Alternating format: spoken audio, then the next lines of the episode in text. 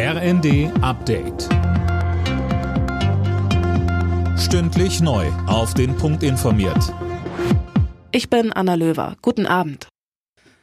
Die Polizei ist bislang zufrieden mit ihrem Einsatz im Braunkohledorf Lützerath. Nachdem Besetzer zum Beginn der Räumung ja vereinzelt Molotow-Cocktails und Steine geworfen hatten, ist es mittlerweile ruhig. NRWs Innenminister Reul sagte, alles läuft planmäßig.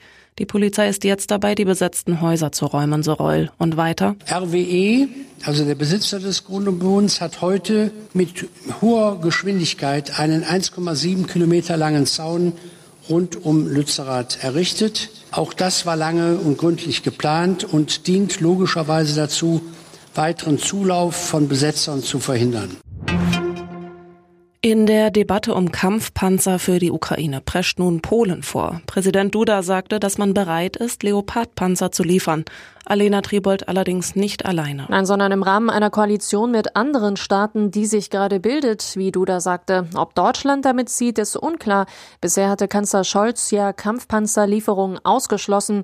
Es gibt bei dem Thema derzeit auch keinen neuen Stand mitzuteilen, erklärte sein Regierungssprecher Hebestreit jetzt. Und es sei unwahrscheinlich, dass sich diese Haltung bis zum NATO-Treffen in Rammstein in anderthalb Wochen ändert.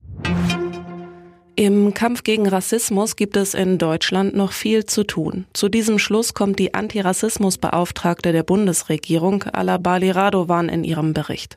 Darin fordert sie unter anderem mehr unabhängige Beschwerdestellen. Lothar Wieler verlässt das Robert-Koch-Institut. Er gibt sein Präsidentenamt zum 1. April auf eigenen Wunsch ab, teilten RKI und Bundesgesundheitsministerium mit.